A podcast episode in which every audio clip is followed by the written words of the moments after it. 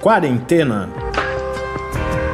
Resumo diário de notícias, pesquisas e as principais orientações sobre a Covid-19.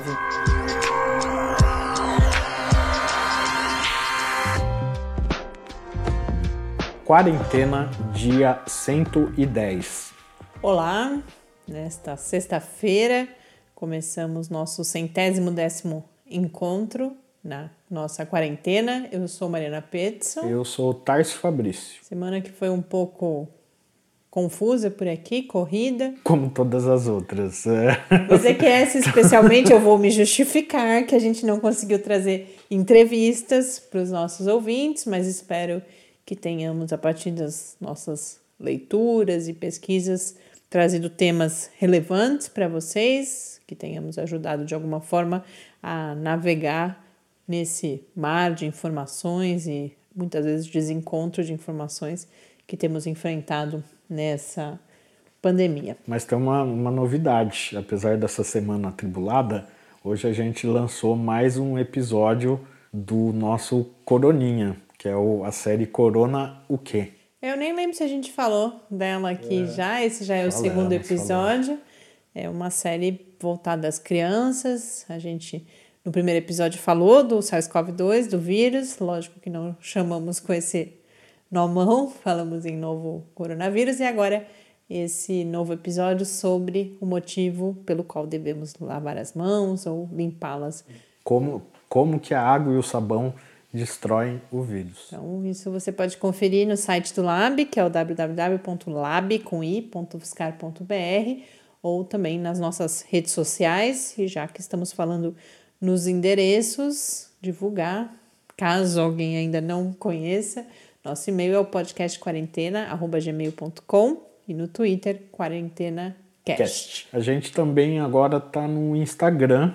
A gente tinha feito uma conta do, do Instagram já do podcast, não estava dando conta de atualizar tudo, mas agora a Monize, que é uma pessoa da equipe do Lab, assumiu essa conta e agora todos os episódios estão lá, descritos, bonitinhos. É podcast quarentena. Bom, mas vamos ao que interessa. Hoje no Brasil temos 1.539.081 casos de Covid-19, com 63.174 mortes, o que significa um acréscimo de 1.290 novas mortes. A gente vai ver daqui a pouco alguns cenários, algumas pesquisas indicando uma possibilidade de estabilização no país, mas quando vemos um número de 1.290, que é próximo, sem dúvida nenhuma, dos maiores números que tivemos, a gente percebe que, de fato, a situação continua bastante complicada no país. No mundo, segundo a Organização Mundial da Saúde, são 10 milhões 710 mil e 5 casos. Na John Hopkins temos 10 milhões 976 mil e 26 casos, portanto, Amanhã certamente ultrapassaremos a marca dos 11 milhões de casos de Covid-19, com 523.562 mortes. Ontem nós tivemos a divulgação pelo Ministério da Saúde, pela equipe da Universidade Federal de Pelotas, dos resultados possivelmente finais da EpiCovid. EpiCovid é aquela grande pesquisa de prevalência que nós viemos acompanhando ao longo da nossa trajetória aqui no Quarentena também. Teve sua etapa inicial, o primeiro estudo realizado no Rio Grande do Sul e depois foi estendido para todo o país com a realização de entrevistas e testagem de 89.397 pessoas em 133 municípios isso dividido em três etapas, com o objetivo, inclusive, de perceber como a pandemia ia se comportando ao longo do tempo. Então, durante cerca de um mês e meio, essas três etapas foram realizadas. A previsão inicial é que fossem três etapas, esse é o acordo de financiamento, inclusive, entre o Ministério da Saúde e a Universidade Federal de Pelotas, mas os pesquisadores, professor Pedro Halal, que é reitor da UFPEL e lidera esse estudo, já disse que uma nova etapa seria muito importante de ser realizada e, portanto, estão em negociação com o Ministério da Saúde, estão conversando também com o Instituto Serra Pilheira, que seria uma alternativa de financiamento, caso o Ministério da Saúde não financie. Mas nós tivemos então esses primeiros resultados sem grandes novidades. Eles vêm, em grande medida, confirmar vários aspectos da Covid-19 que já tinham sido identificados, inclusive em outros países, mas também aqui no Brasil, em fases anteriores da própria EpiCovid.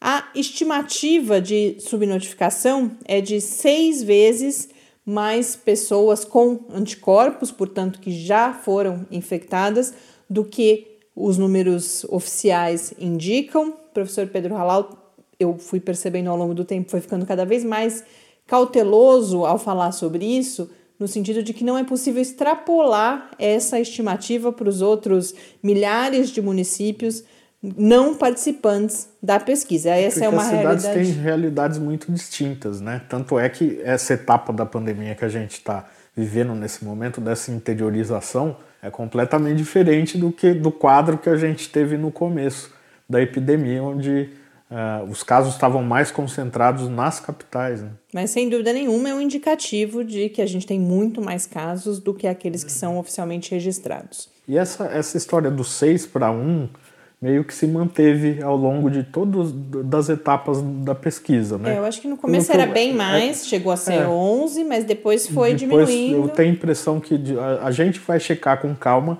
depois pegar os dados anteriores da pesquisa, mas eu tenho a impressão que meio que se manteve nesse patamar. Outro dado é que para cada 100 pessoas infectadas foi registrado um óbito e um, uma informação surpreendente é que só 9% dessas 89.397 pessoas, na verdade, das cerca de 2 mil pessoas, porque dessas 89 mil, cerca de 2 mil testaram positivo para a Covid-19. E destas, só 9% se declararam assintomáticas. Essa é uma porcentagem muito inferior àquela encontrada em várias outras pesquisas que chegam até a 30, 40% de pacientes assintomáticos, mas não há ainda uma discussão sobre o motivo desse dado. Um, uma outra informação que vem confirmar e cada vez mais torna-se um conhecimento consolidado: 60% dessas pessoas que testaram positivo também tiveram alterações de olfato e paladar. Então, mais uma vez, como já aconteceu em várias outras pesquisas, esse aparece como o sintoma mais presente nos quadros de Covid-19, seguido de dor de cabeça, febre, tosse e dores no corpo, nesta ordem. A prevalência ao longo das três etapas, que era um dos principais objetivos da pesquisa, identificou que essa prevalência dobrou, não o número de casos, o número de casos cresceu 53%, a prevalência dobrou em um mês e meio, de 1,9% da população infectada para 3,8%, o que é uma velocidade relativamente grande, mas por outro lado se mantém aquele cenário de que estamos muito longe de qualquer percentagem que possa ser identificada com a chamada imunidade de rebanho. Essa, sem dúvida, hoje já não restam mais dúvidas de que não é uma solução para a Covid-19. O que nós precisamos é de fato da vacina. Agora, uma, o que foi destacado em várias notícias sobre a EpiCovid é a incidência da doença de uma forma muito mais intensa na população mais pobre e também entre pessoas negras e indígenas. Para a gente ter uma ideia, no quinto mais pobre, isso é calculado de acordo com a renda declarada, no quinto mais pobre nós temos 4,1% da população infectada e no quinto mais rico, 1,8%. Entre as pessoas que se autodeclaram brancas, essa percentagem é de 1,1%, entre pretos e pardos, 2,5%, e entre as pessoas indígenas, esse número cresce bastante para 5,4%. E além dessas diferenças, o que essa testagem no tempo mostrou é que isso vai se acelerando, essa desigualdade vai crescendo entre pobres e ricos e também entre brancos e pessoas negras e indígenas. E uma última curiosidade é que a maior prevalência dentre essas 133 cidades em todo o Brasil foi identificada em Sobral, no Ceará, que registrou 26,4% da sua população infectada. O professor Pedro Halal faz alguns comentários de que a expectativa é que a pandemia já, a velocidade dela já estivesse menor, mas que há sinais de uma diminuição já dessa velocidade. Não, é, nas palavras dele mesmo, em uma das entrevistas, não é o, melhor, o resultado que nós gostaríamos, mas já temos alguns sinais positivos. E a gente vê isso também numa outra pesquisa noticiada hoje, realizada pela Universidade Federal do Paraná, que vai calcular aí por modelagem, em cima do número de mortos, a taxa de transmissibilidade nos diferentes estados brasileiros e mostra que no Sudeste e no Norte, aquele R que nós tanto falamos aqui, segundo essa pesquisa da UFPR, estaria já abaixo do 1, significando que podemos estar entrando numa fase de curva decrescente. Mas, por outro lado, a situação é bastante preocupante no Sul e no Centro-Oeste. No Sul, nós temos essa taxa de 1,24%, o que é altíssimo. Já faz bastante tempo que nós tínhamos aqui no Sudeste 1,3%, e aí a gente chega em 1,24%, então já próximo desse 1,3%. E no Centro-Oeste, 1,1%. Depois, Nordeste com 1,01%, já bastante próximo do 1, ou de cair abaixo de 1. No Sudeste, como eu disse, 0,93 e 0,79 no Norte. Então, a gente percebe como essa heterogeneidade no território brasileiro torna o desafio de controle da pandemia muito maior, porque eles fazem uma média para o país que dá abaixo de 1 também, dá 0,96, se eu não me engano, eu não anotei.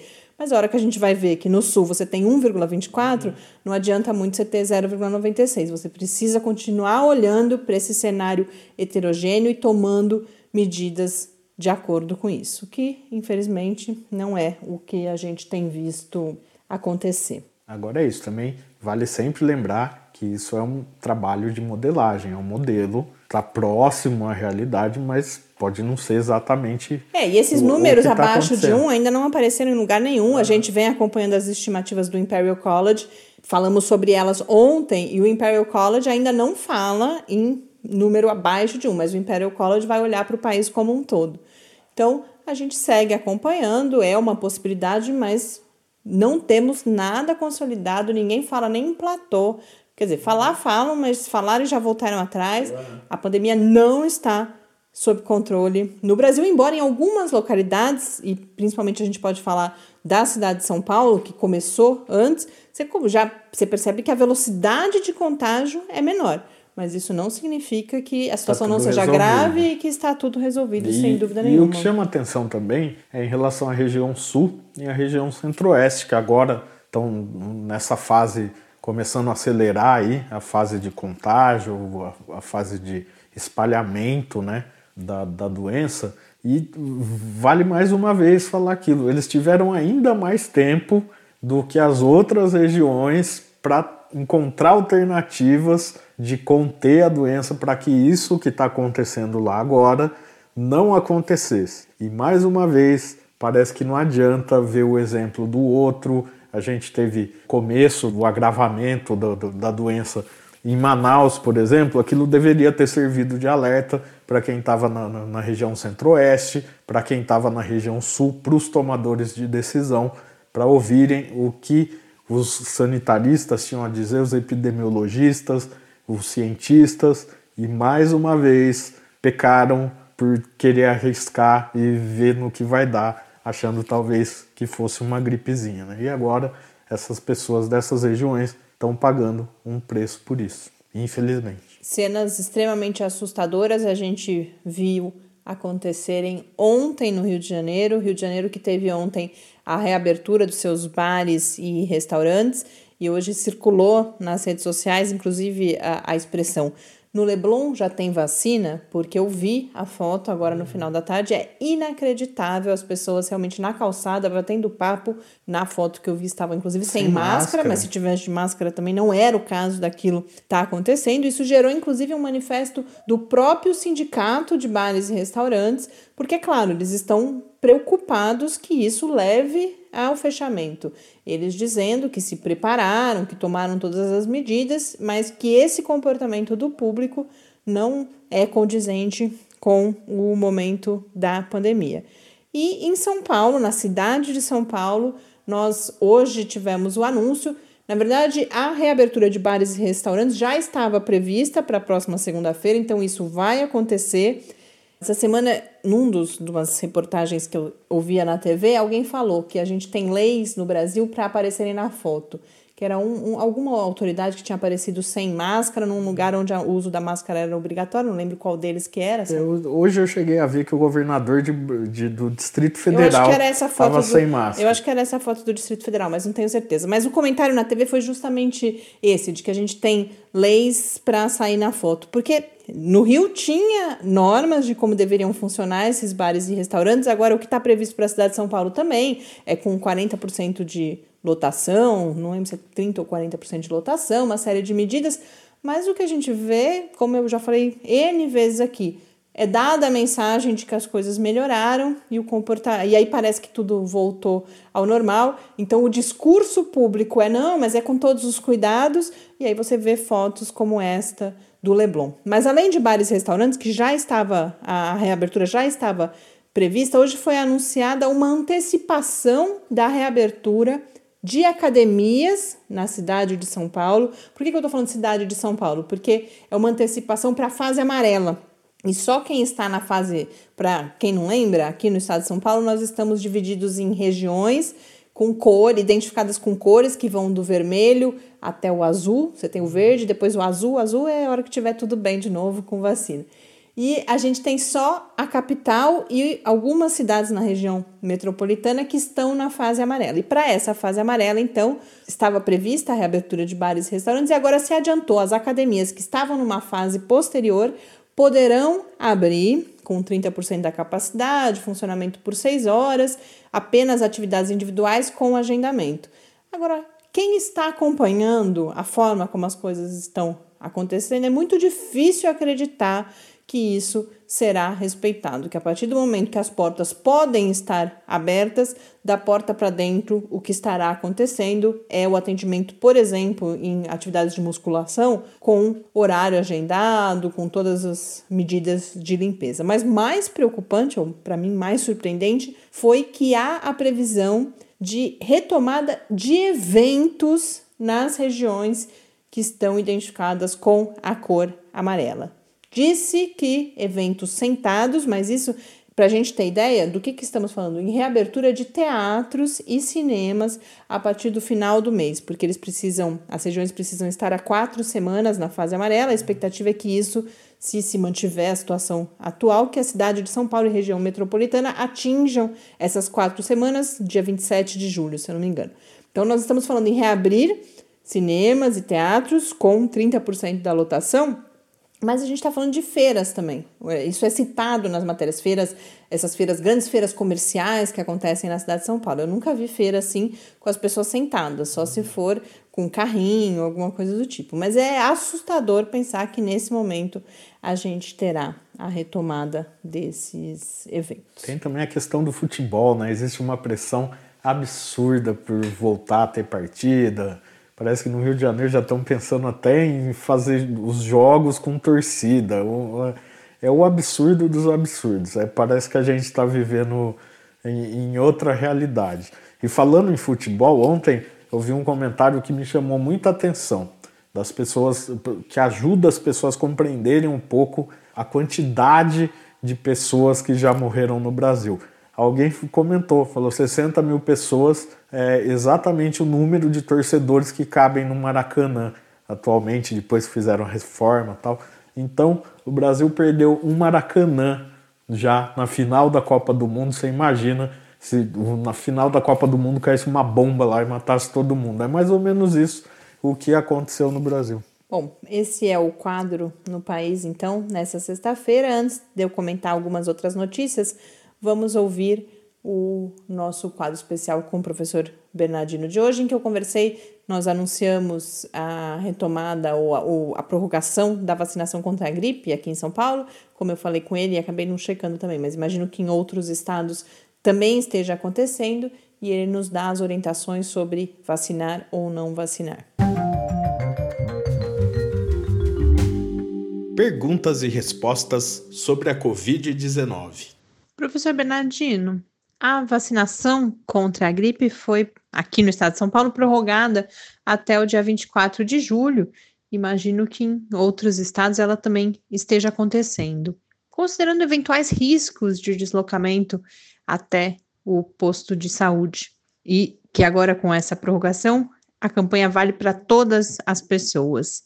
É importante, mesmo nessa situação, se vacinar contra a gripe? Isso vale para todas as populações ou algumas devem se vacinar e outras é melhor que não se exponham, por exemplo, ao risco de contaminação? É, vacinar contra a gripe é importante para todo mundo. Então, assim, quem puder se vacinar é importante e deverá realmente procurar pela vacina. Agora, é, os serviços de saúde que vão aplicar a vacina e a própria pessoa que vai ser vacinada, eles devem combinar entre si uma estratégia segura contra a transmissão da Covid. Porque não é possível né, que uma pessoa vá tomar vacina e volte com Covid. Né? Isso nós não podemos admitir. Então há que se ter realmente as medidas preventivas adequadas. Ao mesmo tempo, deixar de vacinar contra a gripe não é uma boa ideia, porque se a pessoa der azar de contrair gripe e, e coronavírus junto, a doença pode ter um curso mais grave. Né? Então, o ideal é o seguinte: que as pessoas procurem se vacinar, entrem em contato com os serviços de saúde que estão oferecendo a vacina e combinem uma estratégia para que elas possam ser vacinadas é, com segurança contra o coronavírus. Então, fazendo dessa maneira, eu sugeriria que as pessoas procurassem realmente se vacinar contra a gripe. Nesse sentido, uma boa sugestão não é a pessoa sair de casa e sair batendo de porta em porta de posto de saúde ou ir ao posto de saúde sem avisar. O ideal é que ela telefone para o posto de saúde, manifeste o desejo pela vacina da gripe e aí, por telefone, combina com o pessoal do posto de saúde a estratégia para fazer a vacina e que, ao mesmo tempo, proteja contra o coronavírus. Muito obrigada, professor Bernardino. Bom fim de semana. Até segunda. De volta aqui no Quarentena, hoje com um pouco de fôlego para comentar alguns assuntos, eu quero trazer uma notícia que saiu, um, uma avaliação, um texto, uma espécie de ensaio que saiu, foi publicado na revista Science, falando sobre o recovery, que é aquele grande estudo inglês que está testando diferentes fármacos e a reportagem vai comentar, bom, que características o recovery tem para já ter anunciado resultados tão importantes quanto os que anunciou.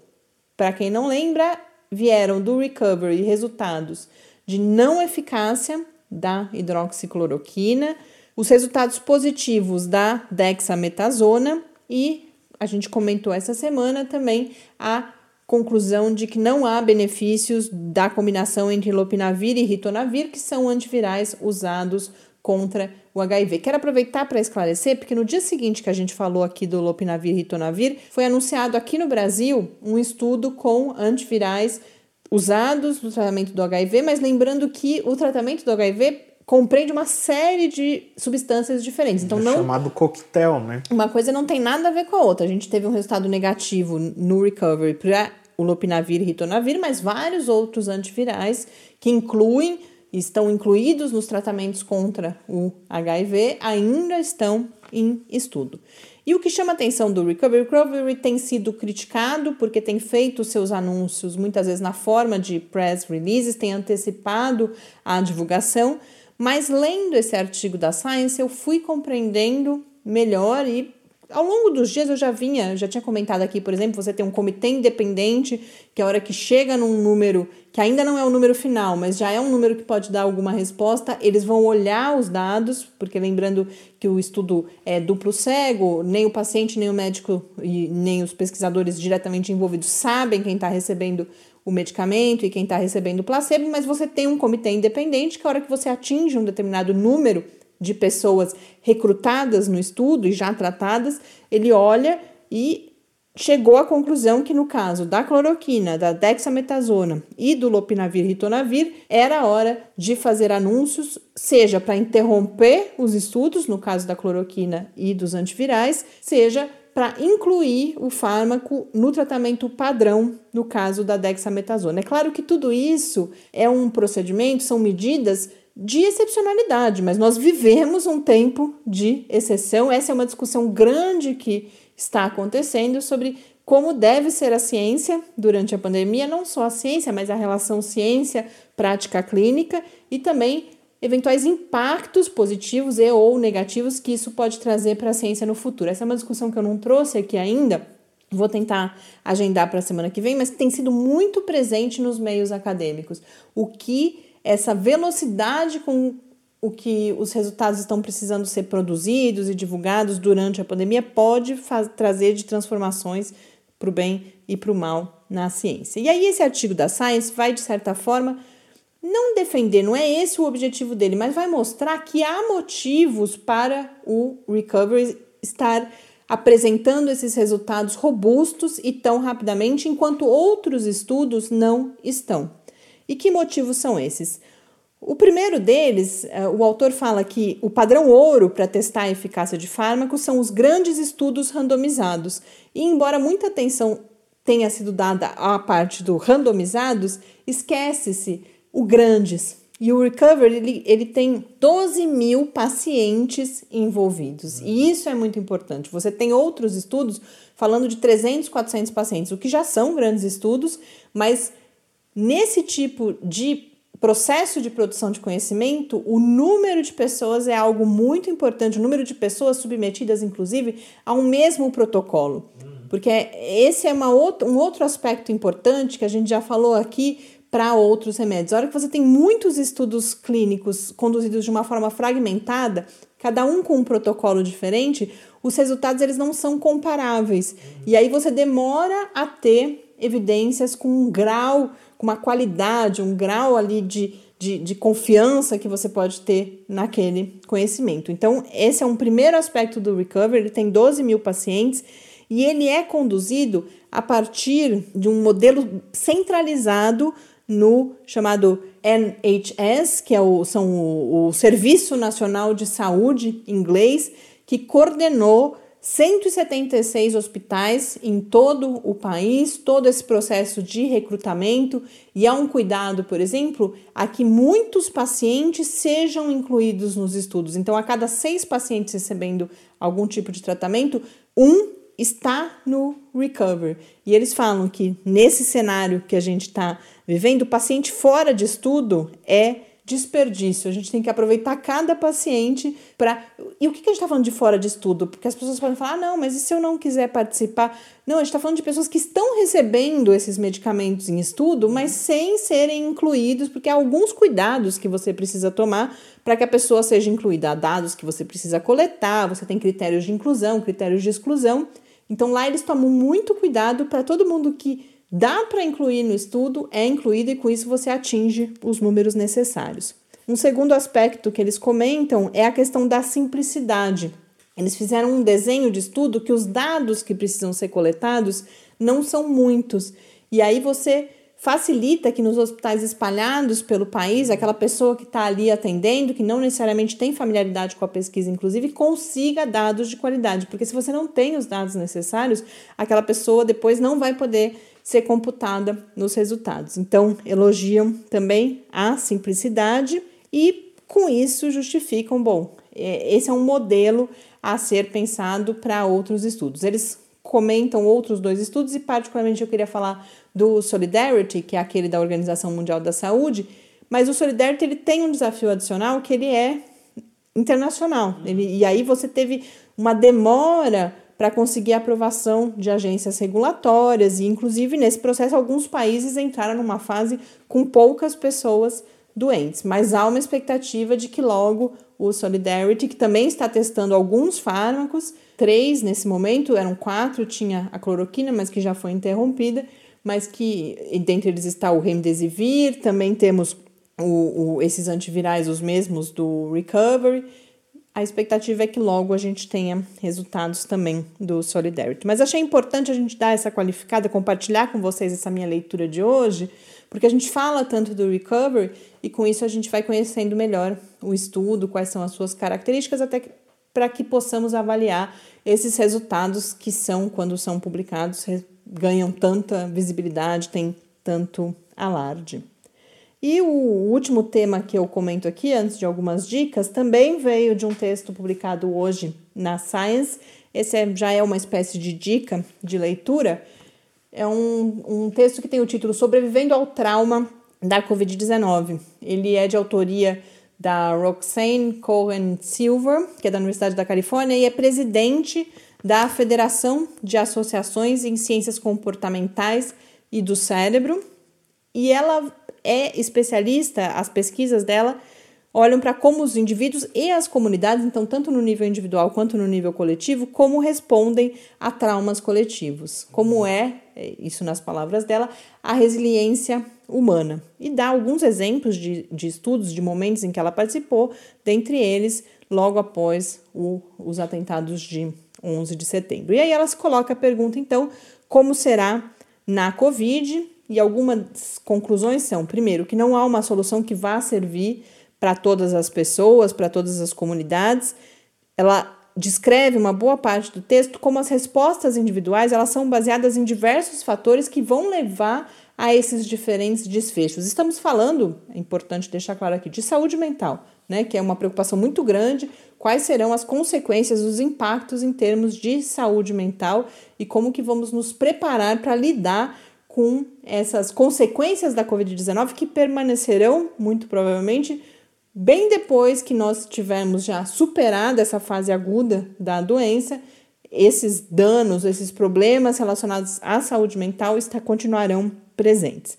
E aí, que fatores são estes que ela destaca que podem interferir na resposta de cada indivíduo? Primeiro, as circunstâncias de vida e os recursos aos quais esse indivíduo tinha acesso antes do início da pandemia. Então, por exemplo, a sua rede de apoio, traumas que você já vivenciou na vida, quem é você antes de ser submetido a esse novo sofrimento. Segundo ponto, o que aconteceu durante a pandemia, tanto em termos da saúde sua ou de seus familiares, mas também, por exemplo, os riscos econômicos, se perdeu o emprego, qual foi o impacto das medidas de distanciamento, por exemplo, sobre a sua vida pessoal. E por fim, e aí eu acho que é algo que é muito importante da gente pensar aqui no Brasil, todos eles são, mas tem algo que é particular e a gente já falou bastante aqui, que são o que ela chama de estressores no nível comunitário.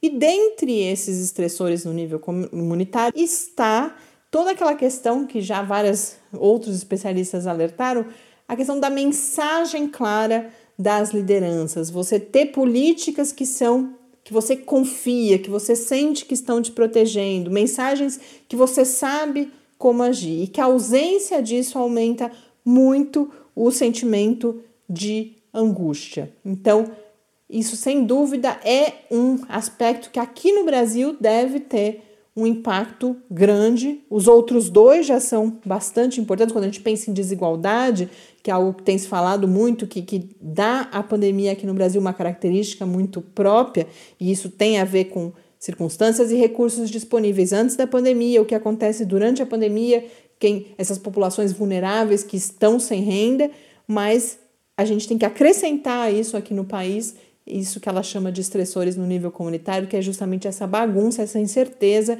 que cada um de nós é como se estivesse sozinho tendo que tomar as suas próprias decisões com muito pouca orientação. Ou a gente acha as formas de se informar, e aí a gente sabe que alguns terão muito mais recursos para isso também, para ter acesso à informação, para avaliar a qualidade daquela informação e, portanto, poder tomar suas decisões com base nessa informação.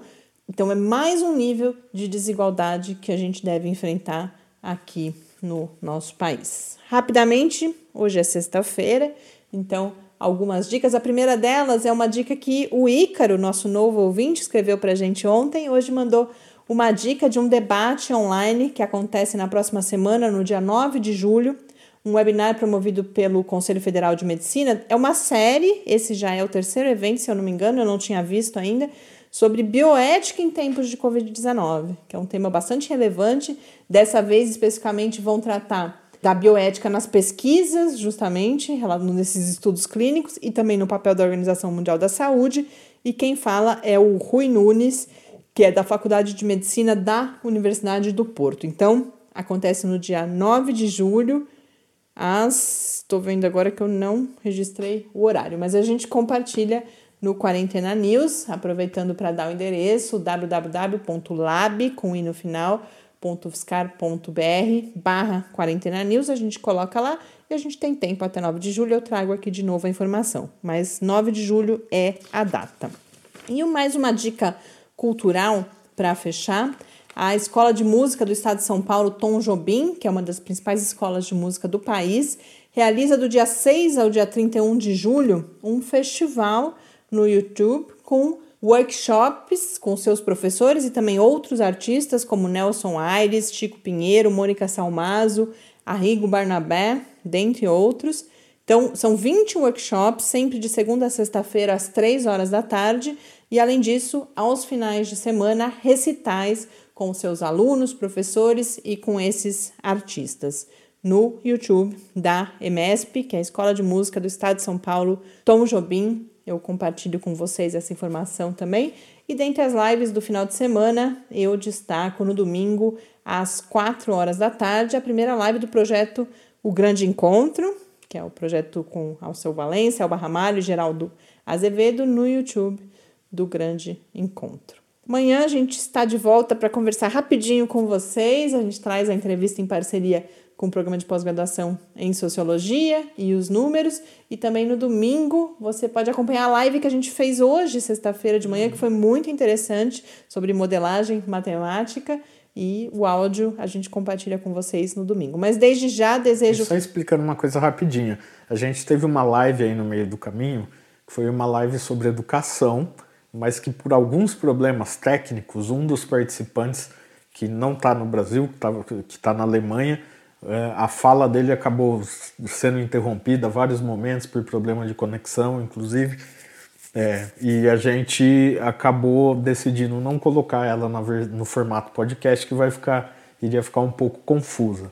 Mas essa live de educação, quem quiser assistir, ela está nos nossos canais, no YouTube, nos canais do Lab Fiscar. Então, bom fim Pronto, de semana. Pode se despedir. bom descanso para vocês. Escrevam para a gente. A gente recebe os poemas, outras dicas culturais, porque a gente grava no sábado e no domingo, só dá um tempo nas notícias mais aprofundadas. E aí a gente volta com elas na segunda-feira. Um grande abraço, muito obrigada pela companhia ao longo de mais essa semana e amanhã a gente volta a conversar.